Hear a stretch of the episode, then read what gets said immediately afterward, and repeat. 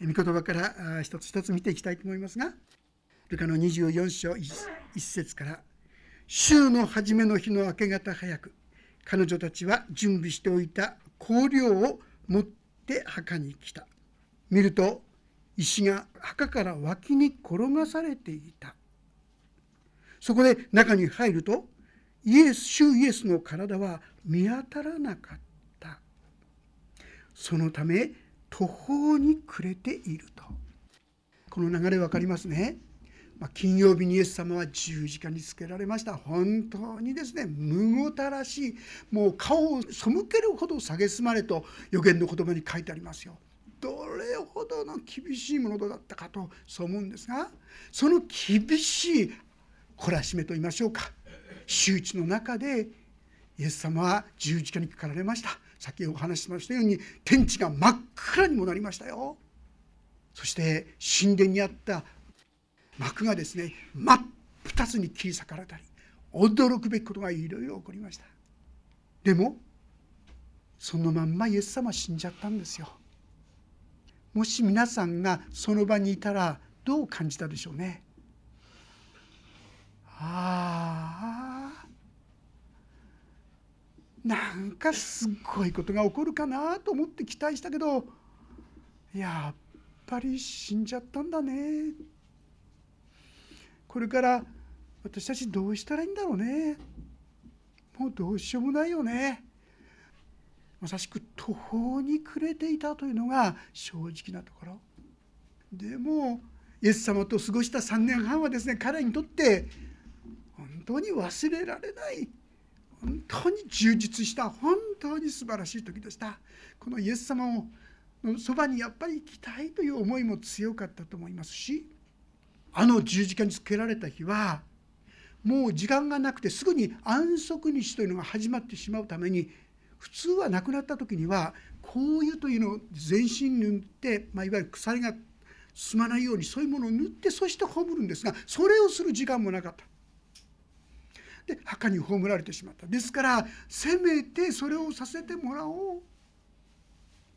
彼らは油を用意してそして安息日が終わって次の朝を待ったんですね。まだ朝早く暗いうちだったと思います。彼らはその油を持って出ていきます。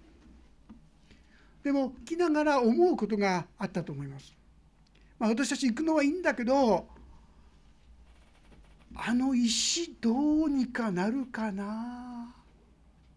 このイエス様が墓に葬られてそしてその前に大きな石、まあ、向こうの墓っていうのは壁にですねこう石を掘ってってそこをお墓にするんですがその前には大きな石をですね投げかけておくんですね。そんなですね女の人1人や2人3人4人集まったってとても動くようなものじゃない。あのどでかい石をどうやったらこの開けて動かしてそして墓に入れるかな心の思いだったんですよ。ところが実際にそこについてみるとどうでしょうその墓がもうすでにですね動いてるんですよ。そして墓の穴は入れるんですよ。皆さんだったらどうします？えー、どうしたんだ？もう先に来た人がいるのかな？どうしよう。途方に暮れていたわけですね。さあその時のことであります。見よ。まばゆいばかりの衣を着た人が2人近くに来た。彼女たちは恐ろしくなって地面に顔を伏せた。するとその人たちはこう言った。あなた方はどうして生きている方を死人の中に探すのですか？ここにはおられません。よみがえられたのです。まだ外来におられた頃、主がお話になったことを思い出しなさい。人の子は必ず罪人たちの手に引き渡され、十字架につけられ、3日目によみがえると言われたでしょう。突然ああどうしようと途方に暮れたその瞬間だったでしょうか。バーッとですねそれはそれはびっくりするでしょうね。目の前にバーッと光るですね。まばゆい光を持ったものが現れてそうして言うんですよね。あなた方はどうして生きている方を死人の中に探すのですか。ここから今日のタイトルテーマにしましたね。どうして生きてる方を、まあ、彼らはもう死んじゃったとしか思いませんよ。だからそこを探しに来たんですが実はあなた方はとんでもない思い違いをしている。この方は死人の中にはいない。今生きているんだ。とこう言うんですよ。そしてまだ外来におられた頃主がお話しになったことを思い出しなさい。もしですね興味あればですねマルコ伝の8章31節にも9章の31節にもあるいは10章の34節にも最低少なくとも3回以上実はイエス様はご自分が違法人に渡されそして十字架につけられ殺されることあるいは十字架につけられることそして3日目にそこからよみがえることが皆さん最低3回は聞いてるんですよ。皆さんどう思いますか？イエス様いい加減な気持ちで言ったんですか？でも彼らは誰一人そのことを覚えてなかったんですよ皆さん。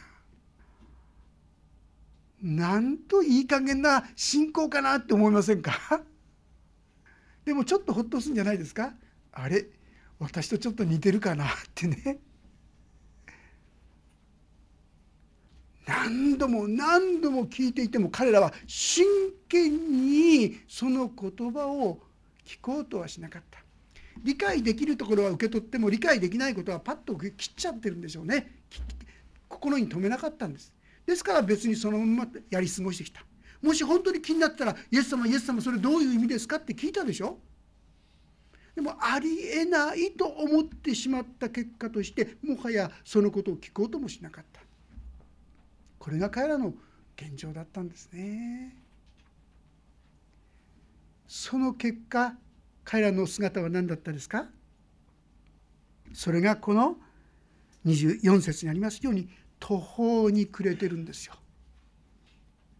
わかりますか？私たちもしばしばこの途方に暮れるっていう状況になってしまっていないですか？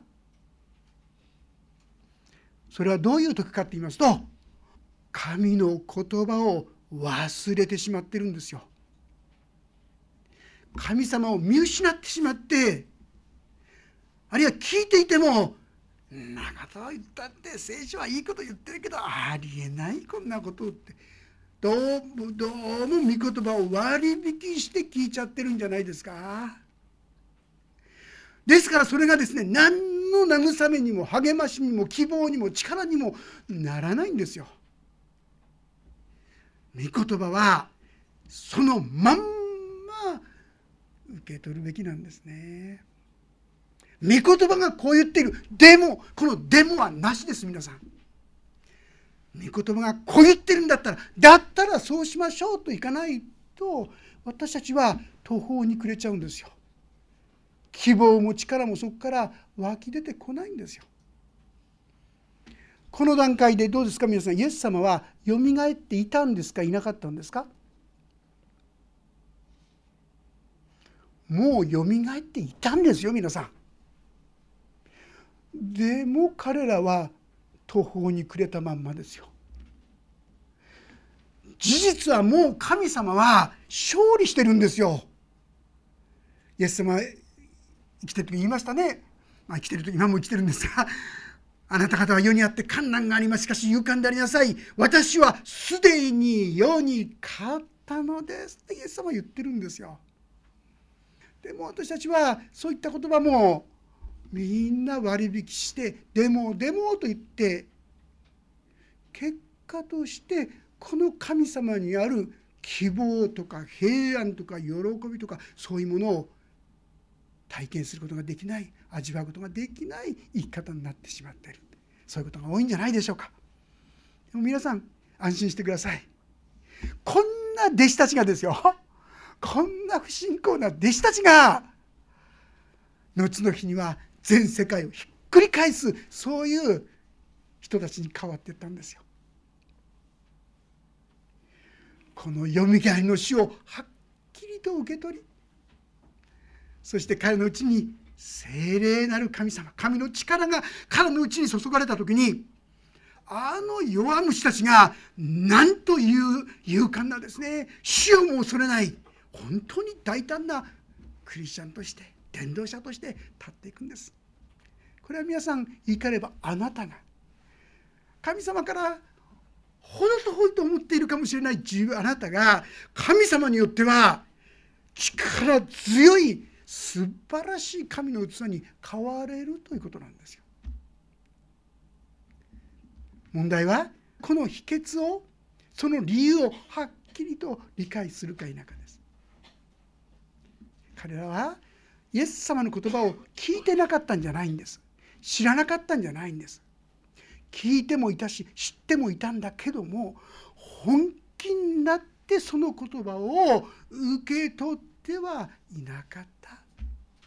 気休めのように。ああこんなふうに言ってるけどね。いつもそこには「けどねでもね」これがいつもついてた。それは彼のうちに本当の力にはならなかったんですねでもね8節の言葉に素敵な言葉があります彼女たちはイエスの言葉を思い出したって書いてあるんですよ。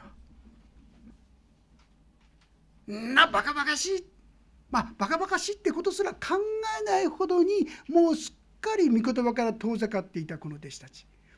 でも確かにそう言われてみるとイエス様はそう言ってたね。違法人に渡されるんだ。十字架につけられるんだ。そして最後にはでも3日目によみがえる。思い出したんですね。でもですねちょっと悲しいですよね。1人か2人いても良さそうなもんじゃないでしょうかね。墓に行ったでしょ？墓が開いてないでしょ？空っぽだったでしょ？おおもしかしてってこう思う人がね1人か2人ぐらい弟子たちの中にいてほしいなってそう思いませんか？でも一人もいなかったんです。正直まして私たちと同じ愚か者と言いましょうか不信仰者と言いましょうか弱い者だったんです。弟子たちも。でも彼女たちは思い出したんです。大事ですね。私たちに必要なのも思い出すことです。神がどんなことを言ってたかな。皆さん暗唱聖句っていつもやってますがしっかり覚えてますか？これを思い出すと力が出てくるんですよ。彼らはこの後どうしたかと言いますとそして墓から戻って11人と他の人たち全員にこれらのことを全て報告した彼らの心はですねもう今の今までもう途方に暮れて真っ暗で絶望でどうしていいか分かんないっていうようなそういう暗い暗い暗いものだったんですが御言葉を思い出したら途端に彼らはこれ伝えなくちゃってわけで弟子たちのにバーッと走っていくんですよ。そして「ねえねえねえ聞いて聞いて本当によみがえったみたいよイエス様がね言ってたでしょ」って皆さん御言葉を受け取るとそんな力が出てくんですよ。暗闇のただ中にいたのに希望が出てくんですよ。喜びが出てくるんですよ。力が出てくるんですよ。きっかけは御言葉を思い出すことです。皆さんいくつ素敵な御言葉を覚えてますか？これがねたくさん覚えれれば覚えるほどそしてそれを思い出すことが多ければ多いほど皆さんのうちに変化が多く現れるようになってくると思います。例えば恐れるな。私はあなたと共にいる。立ち退ぐな。私があなたの神だから。私はあなたを強めあなたを助け私の義の右の手であなたを守る。どうですか皆さんこの言葉が。皆さんの頭に思い出されたら。そしてその言葉を何回か繰り返して言ってるうちに。あそっか。神様が一緒だから。大丈夫かなって思えるんじゃないでしょうか、まあ、実は全く私はそうでした。もう落ち込んで苦しくって暗い気持ちで壁に貼ってあったですね。その御言葉読んだんですよ。そして何度かそれを繰り返してたら心がこれだけで元気になっていくんですよ。不安や恐れで皆さんの心がいっぱいになってる時にあなた方の思い煩いを。一切神に委ねなさい。神があなた方のことを心配してくださる。神が心配してくださる。このことがはっきり心に届いたらああそっかなんとかなるって思えるじゃないですか。全て疲れた人重荷を負ってる人は私のところに来なさい。私があなた方を休ませてあげます。ああこんな私でもいいのかボロボロの私でもめちゃくちゃな私でもいいのかな？このことが分かったら心が楽になってくるんじゃないですか？私の目にあなたは高価で尊い自分なんかダメだ。何の価値もないと思ってる人に私の目にあなたは高価で尊いという言葉が届いたらなんとその人に力が出てくるでしょうか？でもどうでしょうか？私たちは忘れてんですよ。ね？忘れることはよくあること。でもねこの女たちは思い出したんです。私に必要なこともこれです。思い出すこと。そしてよし。それならその言葉にかけてみよう。ここに信頼してみよう。これこそが私たちに必要な大切なことということができるかと思います。ただですねよみがえったことは嬉しいですね。これだけだったら力がないんです。今やイエス様はよみがえっただけではない。今この世界で働いてくださる。生きて働いてくださるんですよ。御霊を送ってくださって今私のうちにその力も与えてくださいます。ですからパウロは私は私を強くしてくださる方によってどんなことでもできるのですこうも言い切ったんですね私たちはこの神の力にもっと信頼したいものです。エペス書一章ですね17節に信じる者に働く神の力がどんなに偉大なものであるかをあなた方が知ることができますようにと祈ってますよ。皆さん神の力は今信じる者に働くんです。じゃあ信じない者には信じない者には今この地上にあっては働きません。まあ、天国はですね信じる者しか行きませんが天国ではもう私たち落ち込むことないんですよ。罪に落ち込むこともない。でも地上にあってはいつも絶えず絶えず誘惑するものがありますよ。サタンが周りを取り囲んでますよ。ですから私たちの信仰がくじけたりですねひどい心になったり醜いことを言ったりやったりでもしよう主は私たちとところに来てくださって信じる者には働いてくださるんです信じる者に働く神の力がどんなに偉大なものであるかをあなた方が知ることができますように。これがある意味でクリスチャン生活。ああ信じるってすごいことだな。これが復活のイースターの恵みですよ皆さん。ただ知識で知ってるだけじゃない。今も生きておられるこの神様にもっと私は確かな信頼をですね寄せていきたい。そう思うんであります。一人の方の証しをしたいとお話をしたいと思うんですがあの三谷紀美子さんって前この教会にも来てくださったことがある、まあ、何度かもお話してますが金棒のですね元副社長だった人の奥さんですね。奥さんが牧師なんですよね。この美子さん紀美子さんがですねどうして信仰が強くなっていったか信仰がはっきりしてきたかそのことをご存覚えてらっしゃいますか？彼女は実は信仰を持っていたんですけどもある時に子供さんが遊んでる時に灯籠が突然倒れてきたんですよ。それが頭をガーンと打ってそのまま意識不明ずっと意識不明。彼女は必死になって真剣になりました。神様助けてください。神様助けてください。真剣になって神様なら癒すことができるとそう期待したからでしょう。真剣にこう彼女が祈ってたその時に神様から教えられたそうですね。ちょっと読ませていただきますか？あなたにとっても我が子は可愛いだろう？そうですよね。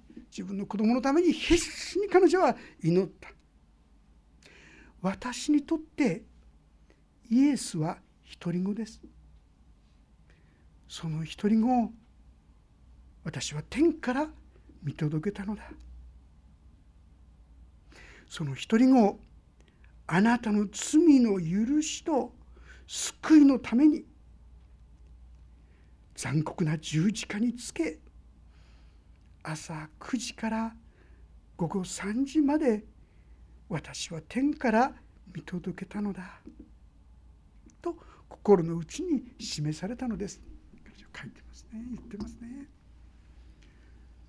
ああ私は我が子我が子とずっと言ってたけどもその大切な我が子をイエス様は送ってくれたのか。この私を救うためにそんなひどい苦しみをこの方は自ら進んで受けてくれたのか。私は神の愛に触れ絶句して泣き伏しました。その愛の深さを本当に示され自分で握りしめていた我が子を心から主に捧げ委ねることができたのです。はあ、我が子我が子我が子その子供を思う心それが私の心だでもその我が子であったイエスを私はあなたのために与えた。それほどにあなたが大切なんだ。それほどに私はあなたを愛してるんだ。このことが語られた時にああこの神様はそれほどの愛を持って私たちに望んでくださるんだから全てを本当の意味でよくしてくださる。そう信じる信頼することができたんだと思います。するとどうでしょう？まあ確か6人部屋って言ったと思うんですがその中で最も最悪の状態だったそうですねいつも召されるかわからないそういう状況だったんですけども彼女がそのように明け渡しとかもう日に日にですね良くなっていって1ヶ月足らずでもちろん意識も回復して退院することが許すできたそうですね。でもいつかですね後遺症とかそういうのが出てくるんじゃないかなと思ったんですがそうですが小学校もですね一日も休まない。欠席でですねどうした？今のが牧師をしてらっしゃるらしいんですけどね。ああこの愛の神様に信頼して委ねることなんだな。もう一つのことを彼女は書いてくださっています。それは彼女がどうしても許せない人がいたそうです。クリスチャンになった後です。クリスチャンになってんだけどもどうしても許せないんですよ。許せない。それで祈ったそうです。主をどうして愛せないのか？助けてください。と祈った時に握っている自分自身を捧げなさい。自分で何とかして許そうとか愛そうとかしたのでできない。その自分を手を開けて委ねなさい。と言われてあそうか。この愛の神にお任せすればいいのかということが受け取れたそうですね。そして気が付くと自分の中からその憎しみが消え去っていた。皆さん十字架の力はよみがえりの力は今も働いているんです。もしあなたがこの神に信頼するならそしてこの神にそれを委ねていくなら自分で何とかしようとする許すことすらも自分でしようとするんじゃない。そのことも神様に私たちだったら、まあ、彼女はすぐ許しますって言えたんでしょうけど私は許せません。どうか許せるようにしてください。これがもしかしたら精一杯の祈りかもしれませんよね。それで十分ですよね。私ができることお委ねしていく。そして愛の神この神に委ねていく。その時に神様は復活の命を表してくださる。それが今私がこの地上にあって味わうことができる祝福ということができると思います。これは信ずる者に働く神の恵みであります。今この時代神様は信ずるところにその力を御霊によって表してくださるんです。だから彼女たちはそれを信じなかった時には途方に暮れてるんです。信じて委ねていく時にあなたのうちにも変化が現れるでしょう。ぜひこのイースターああ私の心を神は変えてくださった。私のこんな愚かな弱いところにも神様は触れてくださった。こういうことができたらなんと幸いでしょう。こんな恵みに共に導かれたいものです。お祈りをいたします。恵み深い父なる神様。私たちはあなたを信じたと言っても本当にこの弟子たちと同じようにちっとも本気になって信じないような愚かな者たちです。でもしよう。そんなものにも。なお御言葉を思い出してごらん。と言ってくださることをありがとうございます。そしてどうか静かに。この神様に手を述べて。こんな私ですけど助けてください。お委ねします。お任せしますと。どうか祈ることができますように。そしてお一人お一人のうちに神様あなたの恵みあなたの愛あなたの喜びがどうか注がれゆくことができますように。神様あなたの御言葉を口ずさむ中で悲しみの涙が喜びの涙に変わった人を思います。神様どうぞお一人一人がいつも御言葉を思い出して御言葉を反芻してその御言葉を信頼する神の恵み神の祝福を本当に味わうこの年でありますようにお願いします。今も生きて働く神の恵みがどうぞ今週も今月も豊かにお一人一人と共にありますようにお願いします。安定になれます。主イエスキリストの皆によって祈ります。もうしばらくの間しご自分の言葉でこの神様に委ねますとお任せしますと助けてくださいと御言葉を思い出しつつ祈っていただければと思います。